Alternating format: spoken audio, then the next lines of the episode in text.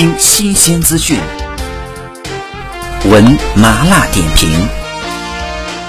娱乐听闻。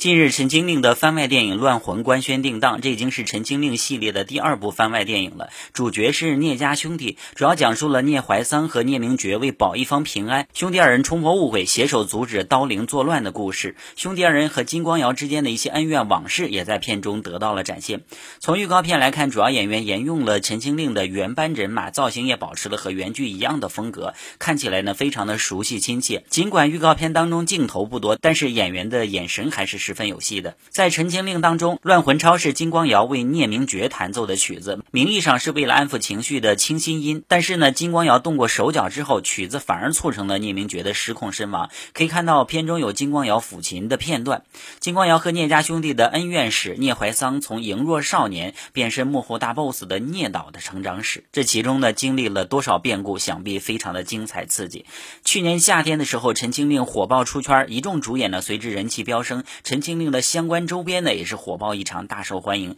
其中，于斌和郑繁星主演的番外电影《生魂》已经在去年十一月上线了。但是播出之后呢，网友吐槽连连，认为剧情老套、逻辑混乱，口碑远逊于《陈情令》。当时呢，不少喜欢《陈情令》的网友也是冲着主角望线去看的。但是《生魂》当中的主角温宁和思追、魏无羡和蓝忘机呢，几乎通篇出现在了台词里，只有魏无羡从天而降，呈现了一个背影。所以说呢，很多人带着《陈情令》的情怀去看番外电影的，但是结果呢，非常的失望。而这部番外《乱魂》当中，主角同样不是望线，可是连背影都不会出现，不知道喜欢《陈情令》的网友还会不会满怀期待呢？